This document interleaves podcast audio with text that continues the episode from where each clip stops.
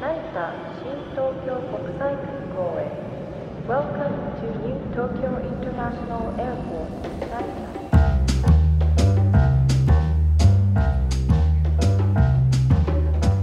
Acabamos de aterrizar en el aeropuerto de Narita en Tokio porque hoy vamos a hablar de Lost in Translation, el segundo largometraje de Sofía Coppola, protagonizado por Bill Murray y Scarlett Johansson.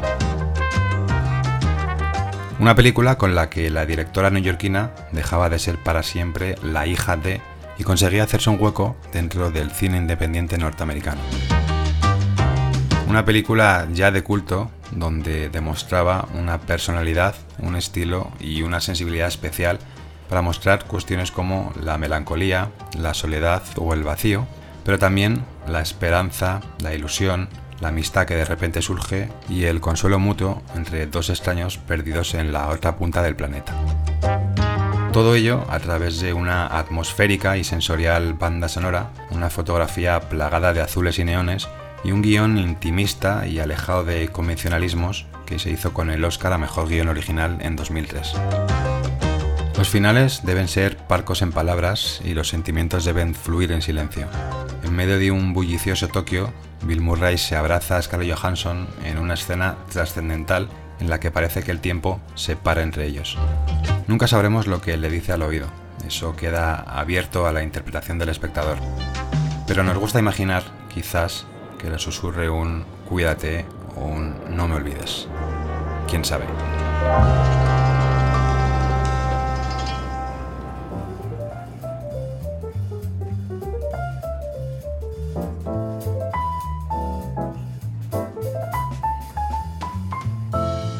Estamos Quinto Beatle y yo relajados, escuchando jazz en directo en el New York Bar, el restaurante de la Plaza 52 del Hotel Park Hyatt de Tokio.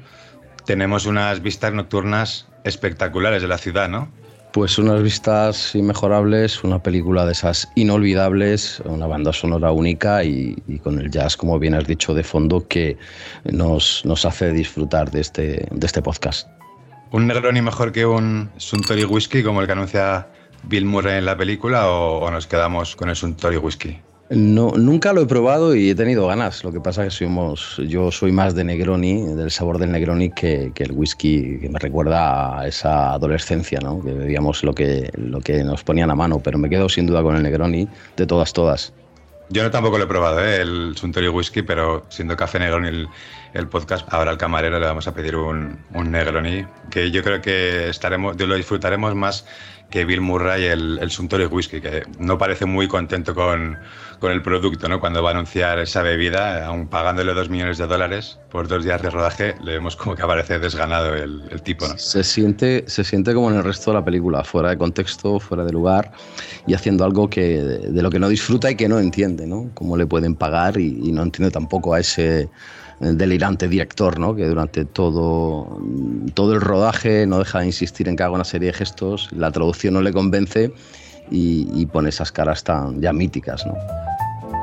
Decía yo en la intro que en la película Sofía Coppola dejaba de ser un poco la, la hija de, porque aquí yo creo que se confirma que puede volar sola, ¿no? Es de esas películas que, que yo creo que marcan la carrera de un director, marcan el estilo y el tono de, de un director y todo lo posterior siempre se compara con, con, esa película. Absolutamente. Yo creo que Los in Translation sobre todo abarca un tema incómodo, ¿no? el de la soledad moderna, aunque que trata, como dices, de la vida, de la amistad que de repente surge, del consuelo o el dolor, pero de la esperanza, pero con unos diálogos a quemarropa inteligentes y que suman durante toda la película. No es la clásica película, además, donde chica conoce a chico, ni con final feliz. Eso es una de las cosas que más me impactó. Yo creo que es una de las cosas que más me, me gusta de la película, como Sofía Coppola te muestra ese amor platónico en el que ninguno de los dos personajes llega a lo físico, ¿no? Eh, yo creo que si hubiera algún momento más íntimo, si hubiera alguna escena sexual, se caería la película, pero aquí vemos que ese vínculo que se establece entre ellos dos pues es como el de un, pues sí, un amor platónico, una amistad muy, muy sincera y alejada también, como tú dices, de, esos clichés y de esa estructura romántica con la que todos estamos familiarizados. ¿no? Es más el camino que ellos recorren y, la conexión que se encuentran ellos dos. El otro día leía, creo que eran fotogramas, no recuerdo el autor, no lo cito porque no lo recuerdo, era una chica que escribía bastante bien, que sostenía que Lost in Translation eh, tenía la respuesta en el tiempo a la, película de Sofía Coppola en el fin de eh, la película de su ex marido, nuestro admirado Spike Jonze en Her, película que por cierto tocaremos eh, a fondo en Café Negroni en unos episodios. ¿no? Y me pareció una teoría muy curiosa, porque es verdad que al final se, hay ciertos paralelismos o tocan temas muy similares y es como la respuesta de, de John C. A, este película, aunque recomendamos, supongo que todos lo habrán visto, pero si no, que lo hagan o que lo vuelvan a ver por, segunda, tercera o cuarta vez. De hecho, dicen que Los Lesión es también una, no una respuesta porque no había nada previo, pero sí una película autobiográfica, ¿no? El, de la vida de Sofía Coppola, sobre todo en el personaje de, de Scarlett Johansson en Charlotte, que sería un poco ella. Su marido fotógrafo sería Spike Jones. Y bueno, pues sería como una especie de alter ego, ¿no? En, que en varios momentos de la película reviviría las experiencias que la propia Sofía Coppola tuvo allí en Tokio, que ella pasó varias temporadas en, en la ciudad cuando era una veinteañera y, y, de ahí también yo creo su conexión y su fascinación por la ciudad y por cómo lo plasma, que es un, un despliegue visual todas las películas de Sofía Coppola yo creo que tienen ese componente visual con un estilo y, un buen gusto y un, tono muy, muy claro y, muy definido, pero yo creo que en Los Sin Lesiones a lo mejor queda reflejado ese estilo cinematográfico ¿no? y esa puesta en escena que tiene. Yo creo que no puedes filmar una película como esta sin haber vivido esas experiencias. Yo eh, me quedo con esa escena inicial con el plano del, del trasero de Scarlett eh, representando la absoluta soledad. Yo me imaginaba a Sofía Coppola en esa cama, en un hotel o en uno parecido, viviendo eso que refleja en Charlotte, Scarlett. yo creo que eso es imposible rodar una película de, esa, de esta magnitud sin haber experimentado esas mismas sensaciones. ¿no? Y creo que es una de las cosas más personales de, de Sofía Coppola en Los In Translation. La fotografía además es maravillosa, ¿no? A cargo de Lance Sacor, director de fotografía que se convierte en colaborador habitual de, las películas de Sofía Coppola. Este es su primer trabajo juntos, pero más adelante colaboran en, María Antonieta, luego también tiene una colaboración con Spike Jones, varias colaboraciones con él en, en, Adaptation, en Quiero ser John Malkovich. Bueno, es un director que combina muy bien con Sofía Coppola porque comentaba que es una directora muy visual ella, pero este tipo utiliza la fotografía de una manera muy, muy particular, muy especial, transmitiendo toda esa soledad y ese aislamiento de los personajes en, escenas que bueno, vemos a los personajes a un lado del encuadre, con un espacio vacío, luego también cómo utiliza todos los reflejos de cristales, ventanas, esos juegos de desenfoques, bueno, como que todo el conjunto unido a, a la banda sonora le dan ese toque onírico a la película que la convierte en algo muy especial me quedo con, el, con su, el papel del fotógrafo tan importante en esa escena de Bill dormido en la limusina que le lleva al hotel con el clásico desfase horario o el tedio de un viaje clásico que no quieres hacer, que es por trabajo. Las luces de neón, los azules, negros y grises que destacan en un paisaje urbano tan frío pese a estar abarrotado de gente. Y eso es lo que consigue mm, Accord con su dirección de fotografía magistral, por otro lado.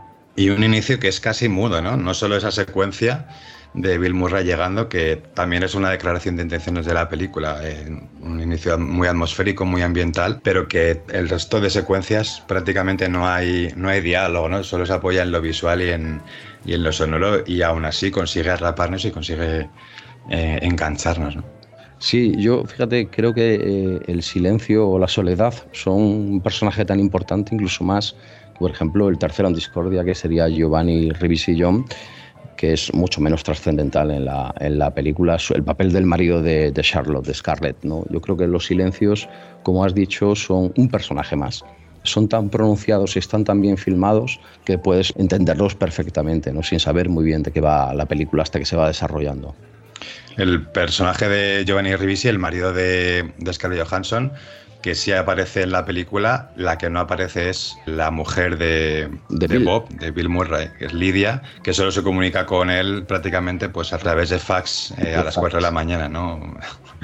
Sí, además yo, yo defino la película que em, escribía en notas, ¿no? Que eran dos personas perdidas y con insomnio en un lugar donde quiere estar, que como no iban a conocerse, ¿no? Me contrastaba mucho con el papel de Giovanni Ribisi-John en la cinta, mucho menos trascendental y profundo que ella. Incluso a él, durante varias secuencias, parece que la vergüenza, esa cultura de Yale y esa profundidad que tiene ella, ¿no? Eh, y le gusta muchísimo más estar con sus amistades que con ella. Yo creo que mm, Sofía filma muy bien, ¿no? Eh, ese desconocimiento de la pareja, ¿no? Pese a haberte casado con una persona, empiezas a conocerla según vives, ¿no? Según avanzas, convives, y esa soledad eh, la traslada muy bien, con cierta antipatía de cómo lo filma él, ¿no? Y ese vínculo entre ellos dos, entre Bobby y Charlotte, empieza de alguna manera por lo que has comentado, que ninguno de los dos puede dormir. Eh, sí. O sea que... Estaban condenados a encontrarse en el ascensor, en el gimnasio o en el bar, estaba claro. Mm. Ella más, eh, eh, ella, más, ella más adelante, o sea, en el segundo encuentro en el bar, que ya se intercambian miradas, ella le invita a él a una copa. Y ya es la, el tercer encuentro cuando se encuentran en los pasillos, o no sé si es en los pasillos, no recuerdo bien, o en el bar, y ya dicen no puedo dormir y ya tienen una, se toman una copa juntos, ¿no? Pero, pero tienen ese primer encuentro en el que él se fija en ella y ella en él no. Que es una, también un, a su lado. un juego de encuentros muy interesante. Sí, me encanta la, frase cuando él le dice, descanso de mi mujer, olvido el cumpleaños de mi hijo y gano dos millones de dólares por hacer un anuncio en vez de hacer una obra de teatro. Creo que es lo que comentaba antes, esos diálogos a quemarropa donde no se guardan nada, donde parece que los dos, estando tan solos y, y posiblemente desconfiar del resto de personas, tienen ese, ese, encuentro con la mirada que les hace estar tranquilos y ser honestos y sinceros, ¿no? Posiblemente lo que no pueden ser con sus, con sus parejas. Y cuando pasan esa, justo después que dicen no puedo dormir yo tampoco, es una vez ya han pasado esa línea de conversación superficial y ya empiezan a sincerarse por esas eh, situaciones que tienen en común, a pesar de la diferencia de edad, a pesar de la diferencia de años de casados que tiene cada personaje. Bill Murray y su mujer creo que llevan ¿cuántos son? 20, 20 o 25 años. Y Scarlett con el marido dos o dos o tres. Pero están en matrimonios en los que ninguno de la otra parte les escucha, les ve y encuentran en el otro un, esa cercanía y, ese, oído, ese refugio. Sí, em, apuntaba mientras veía la película por enésima vez, ¿no? que en dos minutos de charla intima más que en la cena con los amigos de, de su marido, ella, por ejemplo, y los diálogos entre ellos además son una mezcla entre cinismo e inteligencia. Me encanta uno que, que le pregunta, dice que has estudiado filosofía y le dice él, creo que con eso se gana pasta, ¿no? Esa forma de, de, de dramatizar la situación de ella creo que a ella le hace sentir muy cómoda, muy, muy tranquila, ¿no? Y, el marido fotógrafo, cuando le ves, va a lo suyo, ¿eh? no presta en ningún momento interés en, lo que le cuenta Charlotte. En la primera escena que le vemos, que está en la habitación del hotel, él recogiendo las, el material de, cámara para irse deprisa a otro rodaje, en ningún momento eh, presta atención a su, a su mujer. Y luego, cuando llega el personaje de esta actriz, que él conoce, eh, que la ven, se encuentran en el lobby del hotel, él se muestra muy atento con ella pero como que deja un poco aparte a, su mujer, ¿no? Es, es curioso ese, ese, vacío que le hace, mm, no sé si directa o indirectamente, pero que demuestra que no, esa relación pues no hay que trabajarla mucho, pues no va a ningún sitio. Sí, sí además hay, hay, un detalle ¿no? que pasa inadvertido, que es cuando él se da un golpe en el hotel con la cómoda y él dice ten cuidado tal, ¿no? y, y acaba con Bill más adelante en el hospital. Esa es la diferencia. ¿no? A veces en la vida tenemos eh, la tendencia a eh, estar muy pendientes del trabajo y poco de las relaciones, ¿no? Y ahí se, en la película se narra perfectamente, ¿no? Como él está en su momento álgido de trabajo, está en Tokio, aprovecha la oportunidad, los contactos, y ella es la acompañante que en realidad eh, le sobra, ¿no? Él tiene que estar muy pendiente de, de su carrera y cuida poco a, su esposa, ¿no? Y, y, es una pena porque, porque ambos creo que tendrían una relación completamente diferente en situaciones normales. Es muy interesante además la estructura narrativa de la película, cómo Sofía Coppola construye la narración en cuestiones de ritmo y de tempo. A pesar de que la película tiene un ritmo pausado, para mí no hay ningún momento de valle en la película ni, ni tiempos muertos y no, no, a mí no me aburre en ningún momento. Sí que ha habido ciertas, en su momento y más adelante, ciertas críticas y detractores que han tildado a la película de, de aburrida, pero creo que tiene una estructura que es muy sencilla, muy simple, muy directa y a pesar de ese ritmo pausado le va muy bien. Yo creo que es de esas películas que tienes que verlas un par de veces. ¿no? A lo mejor a la primera conectas con, con todo y parece, si puede parecer desde fuera, si la estás viendo sin más, porque al final muchas películas eh, tienen su momento para verlas, ¿no? esa tranquilidad, ese, esas ganas que tienes de, de, sentarte, relajarte, tomarte tu negrón y ver, ver a estos personajes, pero sí, parece que tiene el ritmo lento, no tiene valle y sobre todo parece que no pasa nada, pero pasan mil cosas. Eh, narra las relaciones, las ciudades, el insomnio, la intranquilidad, pasa absolutamente de todo pese al ritmo pausado, ¿no? Pero es una película plagada de emociones, sin duda.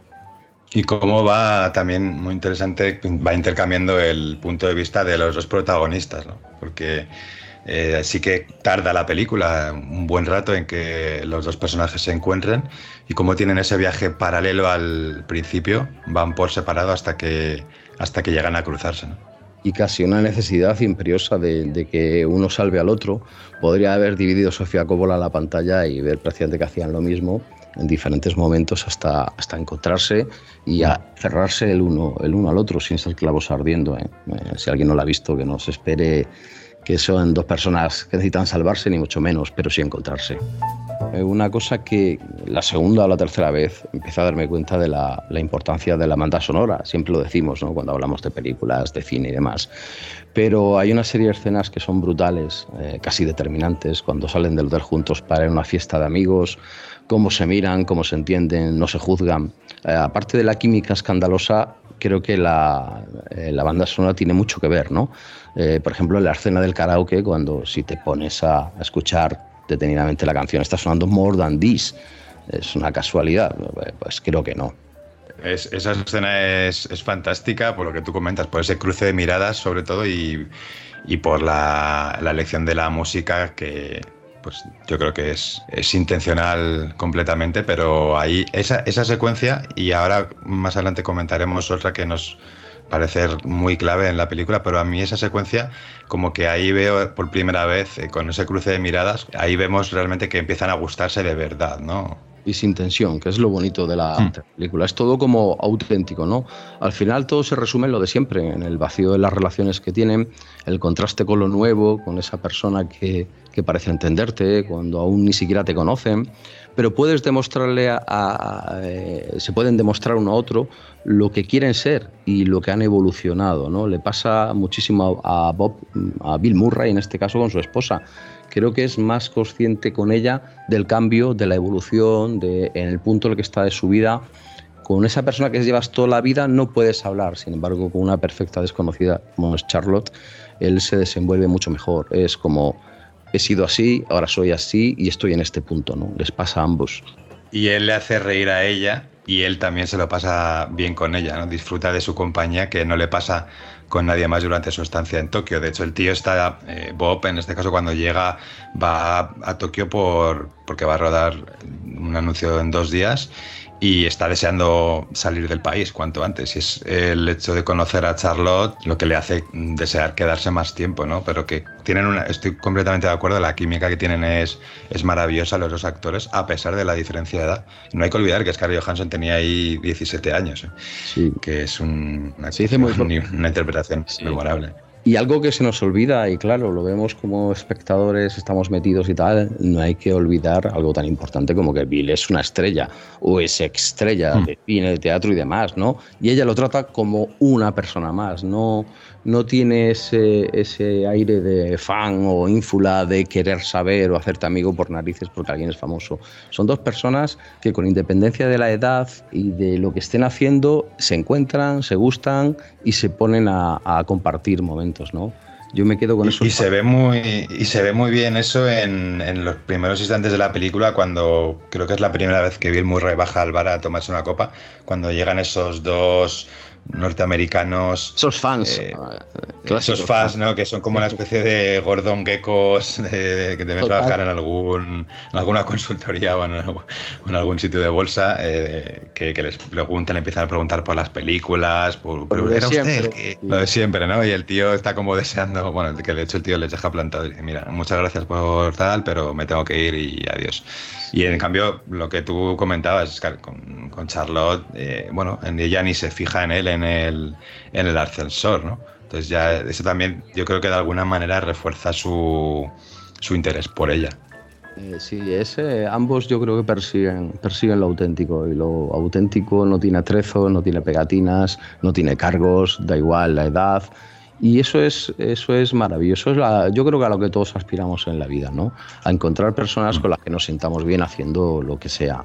Yo me quedo también con esos paseos increíbles por la ciudad, con esa fotografía, las risas cómplices, el descaro, el atrevimiento al hacer el bobo, de ambos eh, la necesidad de un refugio cuando estás lejos de casa y lo viven todo como si fuera el último día, ¿no? Si la clásica tensión esa entre chico y chica o tengo que estar cuatro o cinco días con esta persona, es todo como muy, muy real, ¿no? Y eso hace que, que se sientan tan cómodos. Y esa frase de no volvamos aquí jamás porque nunca será tan divertido, creo que resume muy bien ese aspecto. Que todo parece como un sueño que que están como una especie de burbuja. Los dos saben que pronto se va a acabar y cada uno va a seguir con su vida, pero una vez que ya conectan y se encuentran a gusto, quieren exprimir ese momento lo, lo más posible.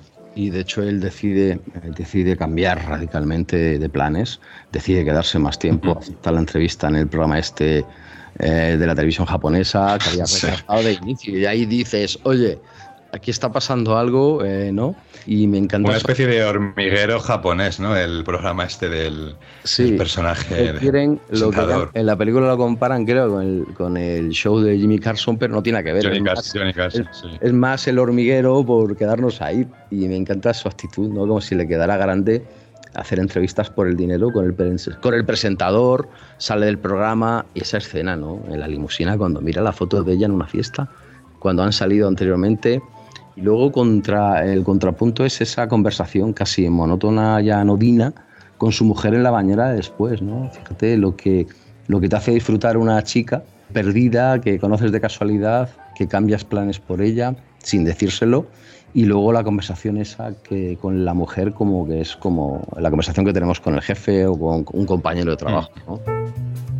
Para mí, una de las escenas clave que he comentado antes es la secuencia del karaoke, pero una secuencia todavía más, más clave y relevante en la película, y yo creo que un, poco el punto de inflexión es toda la secuencia de la habitación del hotel en la cama, ¿no?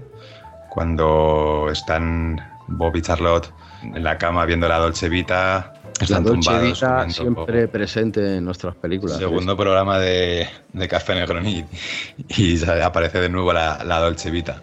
Pero que ahí tienen los dos como la, la oportunidad de, de, consumar el afer, de entregarse, pero la película toma otro camino y lo que hemos hablado antes, alejada de esa cierta estructura romántica con la que todos estamos habituados, eh, elige el camino de la amistad sincera, elige el camino de una cierta honestidad y, naturalidad, por así decirlo, y me, fascina toda esa secuencia, ¿no? además las conversaciones que tienen, cómo empiezan a, sincerarse ellos.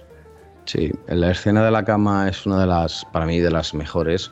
Además, eh, alejada de todo, de todo lo que uno espera, ¿no? Uno espera el típico paso del hombre hacia la chica, ¿no? Y aquí eh, todo eso queda, queda en otro plano, ¿no? Es lo que tenemos en la imaginación. ¿eh? Son tan sinceros y tan auténticos que todo lo que nosotros estamos esperando que ocurra, Sofía decide que el guion eh, vaya por otro sitio, ¿no? No deja de sorprender. Por eso cuando hay gente que dice es una película lenta, creo que deberían volver a revisitarla, y lo digo honestamente, porque pasa absolutamente de todo con unos giros de guion que no tienen nada que ver con lo que uno está pensando o que debería pasar en cualquier película normal que vemos todos los días.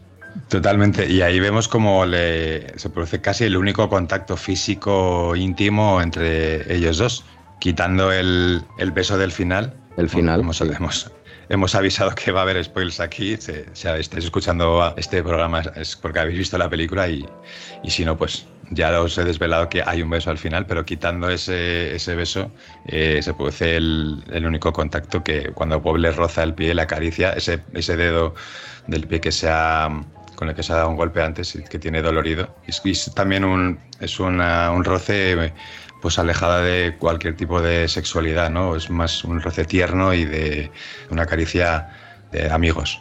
Bueno, y no nos saltemos una escena también que es divertida, es verdad que no es tan importante en, en apariencia, pero es cuando el marido lo comentaba al principio, ¿no? Pasa de ese golpe, pasa de ella, pasa de su dolor, es como, bueno, chica, tómate algo ya.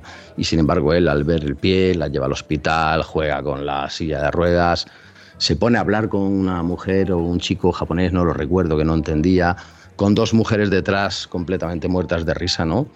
Y ese es eh, lo que a ella le encanta, ¿no? Ver una persona desenfadada que va sin ese ritmo por la vida y, creo que es una de las escenas que resume mejor el tipo de relación que, tiene Charlotte en la vida, la de su marido que pasa y la de él que la lleva al hospital, hace el tonto allí, la mueve con la silla de ruedas, yo creo que es sublime.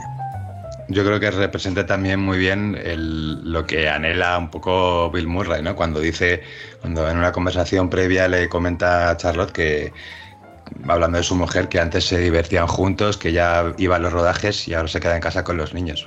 Como que también Bill Murray está deseando encontrar una persona con la que pasar unos buenos ratos y, divertirse y pasarlo bien.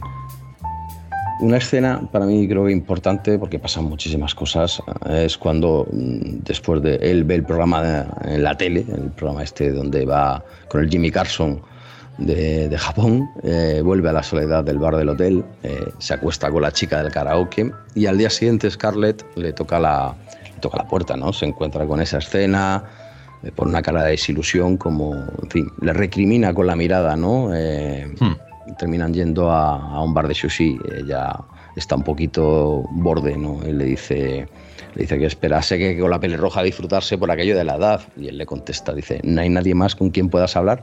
Es muy divertido hasta en hasta verles cabreados, ¿no? Se, la, la, nota ya molesta.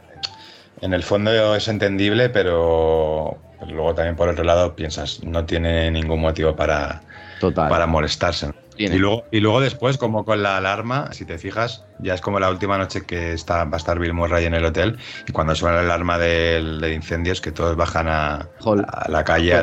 Él la ve a ella, ella sigue un poco enfadada porque es la continuación de ese día y él decide acercarse a ella, ¿no? Y ya el enfado, una vez que empiezan a hablar, el enfado de ella se le ha pasado por completo y hablan de que ya Bill Murray, Bob se va a ir al día siguiente y que le echará de menos. Que como que hay esa, no hay ese orgullo, no hay ese enfado duradero que, que pueda haber en nuestras relaciones. Sí, de hecho ella cuando le dice te echaré de menos, después están de nuevo en el, si no me falla la memoria, están de nuevo en el bar del hotel, ¿no? Donde empieza todo, ¿no? Y él le confiesa que no quiere marcharse. Ella dice, no lo hagas, formaremos un grupo de jazz. Y ese silencio después, que es doloroso, ¿no? En el ascensor se da las buenas noches y es evidente que, que sienten algo que les ha cambiado para siempre, especialmente a él, por edad, digamos, ¿no? Él no puede dormirse y es cuando ya la, la frialdad llega en forma de fax de nuevo de su mujer, ¿no? Y yo creo que una de las escenas para mí más duras es a la mañana siguiente, ¿no? La llama desde el vestíbulo para pedirle la chaqueta y esa despedida casi fría entre ellos, ¿no? Como si no hubiese pasado nada, no se conociesen ella se dirige al ascensor, los dos están súper jodidos por dentro y él está ahí rodeado de hmm. fans japoneses pidiéndole fotos. Em, se nota que están jodidos de verdad, además, ¿eh? aunque No, se, no lo verbalicen, pero se nota en sus miradas, en sus gestos. Sí, sí. Y luego una escena un poco tonta que dirá la gente, bueno, ¿esto por qué es, no? Me encanta el detalle cuando ya esa escena que él está metido en la limusina abandona el hotel, ¿no? El detalle de los encajes en los asientos de la limusina. Es como el mensaje de no estás en casa, todo es distinto, y es cuando él la ve desde la limusina, le dice mm. chofer que pare y, va a buscarla. Una de las escenas mm, míticas de la película y diría que de, de los llevamos del siglo XXI, ¿no? Ese final de con ellos dos, que bueno, se ha hablado, se ha escrito mucho sobre, sobre esas palabras que le, le puede decir Bob, que le puede susurrar al oído de, de Charlotte, que no podemos oírlas. En la película, Sofía Coppola intencionadamente nos, eh, no nos muestra el audio y bueno, da pie a un montón de interpretaciones posibles de, de, todo tipo, ¿no? Pero, pero que yo creo que está bien así, es decir, eh, creo que mm, mejor que no se escuche lo que le dice y que quede un poco la interpretación de cada uno, ya pues si van a continuar juntos o no van a continuar juntos. Hay teorías que le dice pues eh, llámame cuando llegues o nos veremos pronto. Hay teorías también muy locas, pero creo que está como queda es perfecto. Yo creo que si alguien tenía una duda, o si yo, ¿no? viendo la película ya me pareció una, una cinta soberbia, una historia diferente y una interpretación... No quiero adjetivar como se hace siempre, ¿no? Con brutal, fabuloso, no, no, pero es que es, de verdad es así. Yo creo que la interpretación de ambos es, es coral y está muy por encima de la media del cine que vemos hoy en día. Pero yo creo que si había alguna duda, eh, el final ya te dice que estamos ante una película de época una película completamente diferente. Se despiden con la se despiden ambos de la única figura que les hace sentirse a salvo y en casa. de repente suena Just Like Honey de Jesus and Mary Chain, que eh, ¿Qué canción? Invito a todo el mundo a ponerla en Spotify. Cuando hagamos una lista la pondremos y que empiecen a escuchar la letra eh, porque dice mucho, ¿no? Y luego esos letreros de indicaciones al aeropuerto, mm. esa desazón, la tristeza también filmada. Eh, y es cuando... Es un final agridulce que al final vemos... es triste porque de alguna manera pues se, despiden, pero sí que sabes que van a estar bien. Pasa lo que pasa, me refiero a que se acaban juntos o, por separado, que cada uno elige un, camino por separado, pero que como que ese encuentro en un hotel de Tokio les cambiará para siempre. Y esas horas previas al vuelo que todos sentimos, una sensación que odiamos cuando nos vamos de una ciudad donde hemos estado bien, hemos conocido gente, hemos visto amigos, ¿no? Yo creo que ninguna película que he visto en, mi vida he sentido, me he sentido tan identificado con Bill, ¿no? Al margen de la despedida, te vas de un sitio donde aunque no te haya gustado, te ha cambiado por dentro, te ha removido, ¿no? Mm. Y, y, todos cuando vamos a coger el vuelo de vuelta, cuando vamos en el taxi, en el autobús, sentimos esa soledad de nuevo, ¿no? Aunque volvamos a casa. Pero... Yo cortaría esos momentos de mi, de mi vida. O sea, si tuviera una tijera. En, total, Si mi vida fuera un timeline y tuviera una tijera, cortaría esos momentos porque son, de verdad, ahí yo pocas veces he sentido eh, esa, pena de, de, vacío y de esa pena de melancolía, de decir que por favor que acabe esto ya, quiero teletransportarme y llegar a casa. Y, llegar a mi casa. Y luego la, la, letra, insisto mucho en la letra de la canción, dice mucho de, de su despedida, ¿no? y es yo creo que eh, la fotografía, los actores principales, el escenario está bien elegido, pero creo que la banda sonora es, es parte importante de, los mm. ¿no? En fin, que cada uno lo, yo lo, veo como un, yo lo veo como un todo, ¿no? El visual, el aspecto visual y la, y la, música es como un, no nos falla el envoltorio atmosférico. Sí, no nos falla nada y luego que cada uno saque sus propias conclusiones del significado de la letra tan oportuna y ambigua como ellos, ¿no? Pero si tuviera que puntuar las emociones que me produce esta película, su extraña pero relevante relación y la dirección de Coppola lo haría con un sobresaliente, sinceramente. Bueno, para mí es, que no lo he dicho antes, pero es mi película favorita, ¿no? Entonces, ¿qué, puedo decir? Yo creo que el sobresaliente se le queda corto. Sí, es mi película favorita desde hace años y, y bueno, sí que a mí cuando la gente me pregunta ¿cuáles son tus películas favoritas? Es una pregunta que me genera siempre muchísima ansiedad, porque tengo tantas que no sé, y son tan cambiantes además, con el paso de los años, que van, van variando tanto que, que no sé, pero puedo tener a lo mejor una lista de 150 o 200 películas favoritas. Y a veces las tengo, las tengo que tener en una lista en, en Letterboxd para. Porque a veces yo incluso me olvido, ¿no? ¿Cuántas nos mandamos? Yo te mandé, creo que fueron 75. Tú a mí. Eh, pues nos mandamos para esa primera, ese primer filtro, pues sí, pues más de 50, yo creo. y, pero Los Interrelations siempre la he tenido ahí en, lo alto de la lista, ¿no? Con a lo largo de los años. Es, una película que, igual que comentábamos la semana pasada, que la gran belleza nos transmitía una serie de sensaciones muy especiales. Esta, de nuevo, es otra película que también, que también nos transmite esas sensaciones, aparte de todo lo que hemos hablado de esa química entre ellos dos, de esa historia de amor platónico y, de ese final agridulce que es, que es maravilloso. Ahí, antes de terminar, hay una teoría muy loca que quería comentar contigo y que yo al verla esta segunda vez sí que... Yo no la comparto al 100%, ¿vale? Pero sí que tiene cierto sentido y cierta coherencia y está basada en, en, algo lógico, ¿no? No en, no en, otras teorías, como pueden decir que Bill Murray llega, es un viajero del tiempo, por ejemplo. Eso me parece una auténtica boutad. Como que es un, es un viajero del tiempo porque es el marido, es el marido de Charlotte y que viaja en el del futuro al Bueno, eso es una teoría muy loca que ahí ya no, no me meto. Pero esta teoría mm, dice que él, cuando está en la limusina de, de camino al aeropuerto, ¿Sí? cuando la ve en la calle, él se, él se imagina verla, que no es real. Eh, es una proyección, digamos, que de, es lo que él le hubiera deseado que pasara. Eh, verla en la calle, y demás. Porque si te fijas, eh, vemos que ella sube al ascensor cuando se despiden. totalmente. en el lobby del hotel y él se mete en el coche. Y a mí esa idea, mm, insisto, no la compro al 100%, pero me parece muy potente. Yo no había leído esa, esa teoría de la conspiración, pero la compro al 100% con otras palabras. Pero aparte de que ya sube, se despide, ¿qué posibilidades tienes ¿no? de encontrarte en el mismo punto, tú saliendo eh, en tu limusina camino al aeropuerto y ella en esa calle abarrotada de gente? Es decir, nunca me la he imaginado así como teoría, pero sí es algo que me he imaginado. Pero claro, em, la película es tan ambigua en muchas situaciones o en, casi todo que, que, sí, que puede ser algo, algo, O sea, yo la única manera por la que creería eh, eh, que es posible es por cómo está plasmado.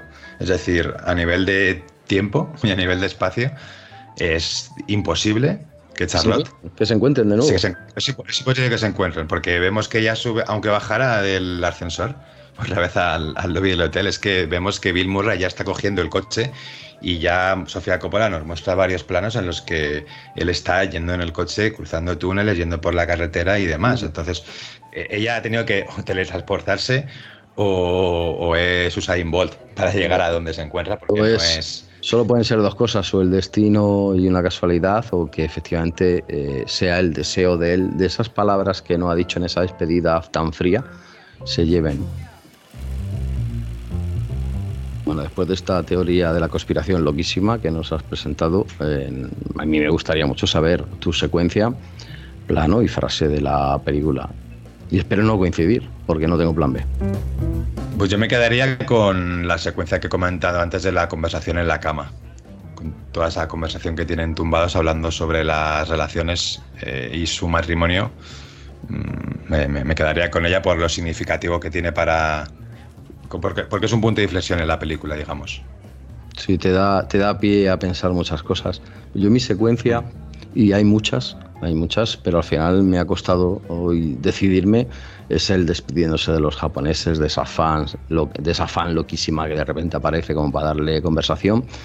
Eh, se está despidiendo de ellos en el lobby y ella sube en el ascensor. Ese, ese dolor, eh, sin hablar de ambos, eh, me parece la secuencia perfecta y un plano. También, de nuevo, elegiría con un montón de planos en la película, pero aquí hay que elegir uno. Me quedo con el plano de, Bill Murray y Scarlett Johansson sentados frente a, esa pared con el estampado como de cebra. Ella con una peluca rosa, y un vestido negro y él con la chaqueta negra y la, y la camiseta amarilla, sentados en silencio, ella fumando y después poniendo su cabeza sobre, sobre el hombro de él. Me parece muy sencilla, muy visual y, muy, y muy bonita y creo que, es decir, que debería haber sido el póster de la película. Sí, esa, ese es Por mucho que me guste el póster de Bill Murray sentado ahí en la cama, creo que hubiese sido una mejor elección, la verdad. Pues es un plano fabuloso y me recuerda la peluca que lleva Charlotte, Scarlett Johansson, a la que lleva Natalie Portman en, en Closer. En Closer, ¿no? sé por mm, qué. Sí. Yo como plano he elegido el final cuando se da la vuelta para mirarla tras despedirse, que también es otro plano eh, durísimo y si te metes en la película llegas a sentir casi casi ese dolor, ¿no? Y nos vamos con la, con la frase. Pues yo como frase me voy a quedar con esa última conversación que tienen Scarlett y Bill en el New York Bar, que Bill le dice a, a ella, no quiero irme, y ella le replica, no te vayas, quédate conmigo, empezaremos un grupo de ellas. Y yo, mi frase, esa es una de mis favoritas, la que has comentado, cuando le dice, me guardas un secreto, él está un poco bebido, ¿no? Dice, estoy organizando una fuga de presos, busco un hmm. cómplice. Primero hay que salir del bar, luego del hotel, luego de la ciudad y luego del país. Y le dice, ¿estás conmigo? Eh, me, me parece, me parece increíble esa, escena, esa frase. Bueno, ya vamos con nuestra sección de cierre donde compartimos todas esas cosas que nos ha evocado la película, libros, viajes, músicas u otras películas. Quinto Vitel, ¿qué podemos comentar? Pues em, en cuanto a libros, me quedo con uno, que es de Kevin Edwards, que dice cómo ser Bill Murray, donde tiene la filosofía de, de Bill, anécdotas, historias secretas y consejos. Y una frase del libro escandalosa. Esperas en un semáforo mientras comes patatas fritas, cuando alguien mete mano de repente a la bolsa. Lo miras y piensas, es igual que él. Entonces Bill Murray se traga la patata, te guiña un ojo y te susurra, nadie te va a creer. Yo voy a ir con dos libros. Uno se llama Sofía Coppola Forever John, salió este, este mismo año. Es un libro que repasa toda la carrera de, Sofía Coppola desde su primera película, Las Vírgenes Suicidas, hasta, hasta la última que salió, pues creo que hace año y medio, On the Rocks, también con, con Bill Murray esta vez ambientada en Nueva York y que he de decir que personalmente fue una, una pequeña decepción de, de, película. La verdad, no sé si tú la pudiste ver. No la he visto. Pero pues a mí me, me decepcionó un poco. Eh, sí que es verdad que lo que hemos comentado antes, al final va a estar la comparación con, con los Intralesion para siempre, ¿no? Eh, y yo me esperaba al tener a Bill Murray y a bueno, en este caso no está Scarlett Johansson, está Rashida Jones y al estar ambientada en Nueva York, me esperaba una Los Lesión en Nueva York, pero no fue así. Pero bueno, eh, el libro está escrito por Hannah Strong, periodista y crítica de cine británica, y bueno, se centra en toda la producción creativa eh, y el talento de, Sofía Coppola como, como directora. Y el segundo libro que quería recomendar y que me ha abocado un poco también la, la película es, se llama Paseos de un gourmet solitario de Jiro Taniguchi y Masayuki Kusumi, que es una especie de, de cómic que sigue la vida de un, un, paseante entrando en los diferentes restaurantes de Japón y es la continuación, 16 años después, de El Gourmet Solitario. Pues vamos a dar paso a algunas recomendaciones eh, que han surgido a través de ver Los in Translation. ¿no? Eh, la primera sería, sin duda, Deseando Amar, del director Wong Kar Wai, por entender más la soledad eh, y a Oriente, dos personas también que están solas durante mucho tiempo, invadidas por esa soledad, comienzan a compartir tiempo juntos, merece la pena muchísimo y está, está disponible en Filming, que es una plataforma fabulosa. Y ahora mi teoría loquísima. Eh, recomendaría por último en cuanto a películas Atrapado en el tiempo, también con Bill Murray y Andy McDowell. No sé por qué, pero encuentro eh, cierto paralelismo con Los in Translation y por supuesto la citada al principio que, que daremos más adelante aquí, que es Her de Spike Jonze. Totalmente. Y, y, Atrapado en el Tiempo, que es también una de mis películas favoritas, sí que tiene en esa película Bill Murray aparte de esa vis cómica y ese lado, ese lado humorístico que, tiene él como actor, también tiene esa parte de. esa parte romántica, digamos, ¿no? Con toda esa trama que tiene con Andy McDowell, que de hecho la propia Sofía Coppola comentaba que fue una de sus inspiraciones a la hora de elegir a Bill Murray para el papel de los Intralesion, que decía que quería verle en ese papel romántico que ya lo había visto en, en otras películas como en en Atrapado en el Tiempo o El Día de la Marmota, como se conoce en, otros países, y en Rasmore también de, de, Wes Anderson, que tiene también una otra rama con un papel más romántico. A mí es que el Bill Murray de Atrapado el Tiempo, perdón, de Lost in Translation me recuerda mucho también a ese personaje anclado en el mismo día, ¿no? Que es lo que le sucede al mm. personaje en Atrapado el Tiempo con diferentes prismas, pero la estaba viendo y, me recordaba a esa, ¿no? Y por supuesto Her, de Spike Jonze, que también nos va a hablar de, de, esa soledad moderna o postmoderna, como escriben algunos, ¿no? Y una canción que no tiene nada que ver con la película, pero que me estallaba la cabeza mientras veía eh, Los in Translation, que es All Habits Die Hard de los Rolling Stones, que es una forma de, entender, creo que el papel de, de Bill en, la película. A mí, dos películas que, que, yo creo que podrían complementar bien a Los in Translation. Eh, una sería Hiroshima Mon Amour, Qué buena. de Alan Resness Qué buena. Película del, del 59 que no tiene nada que ver a, nivel de estructura y, a nivel de, trama con los Intralesion, pero sí que te está hablando de un encuentro fugaz en, en, Japón entre dos desconocidos. Y la segunda película sería Breve Encuentro, que también es otra de mis películas favoritas, de David Lean. Qué maravilla. De 1945. De nuevo también es un... Para mí es una de los mejores dramas románticos de la historia del cine y es una película también de un encuentro entre una mujer, una mujer casada y un hombre casado. Es preciosa, sí, la recomiendo. Siempre es una película que recomiendo, pero ahora más que nunca por esas posibles eh, comparativas que puede tener con la película Sofía Coppola. Empezaba en una cafetería de una estación de tren, ¿verdad? O de autobús, de tren, ¿no? De tren. Su primer encuentro lo tenían ahí en la estación porque tren, compartían el mismo tren, sí. Maravillosa. Ya, tengo que verla de nuevo. Sí, yo me la, yo me la veo mínimo dos veces al año. además, dura 85 minutos. Es una película muy, muy cortita, pero es que es, una maravilla, la verdad. Hasta aquí el segundo programa de Café Negroni. Gracias primero por la calidad acogida que ha tenido el podcast esta semana, por el cariño que nos habéis transmitido tanto en redes como en persona y gracias por habernos escuchado hoy. Ya sabéis que nos podéis seguir por diferentes vías, tanto en Twitter e Instagram como arroba cafenegroni o en la web cafenegroni.com. Y si queréis ponernos en contacto con nosotros, queréis comentarnos cualquier duda o sugerirnos alguna película, podéis escribirnos a hola.cafenegroni.com. La semana que viene viajaremos a Londres para charlar sobre Match Point de Woody Allen. Gracias por escucharnos y nos vemos la semana que viene. Un abrazo. Muchísimas gracias y un abrazo.